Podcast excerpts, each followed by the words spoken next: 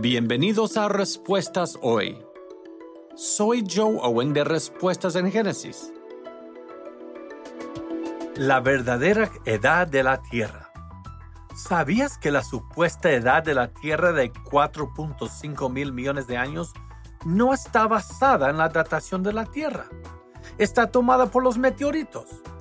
Por sus suposiciones evolutivas, los evolucionistas creen que estos meteoritos tienen la misma edad que la Tierra. Entonces, si datamos uno, tienes la edad del otro.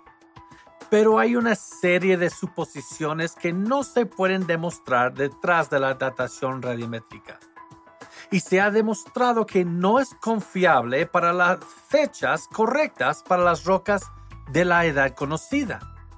Entonces, ¿por qué deberíamos confiar en este método para darnos edades precisas de otras rocas? Nosotros ya sabemos la edad de la Tierra. Es porque tenemos un relato de testigos oculares del Creador, la palabra de Dios. La Tierra y el universo solo tienen un poco de miles de años de edad y no más que eso.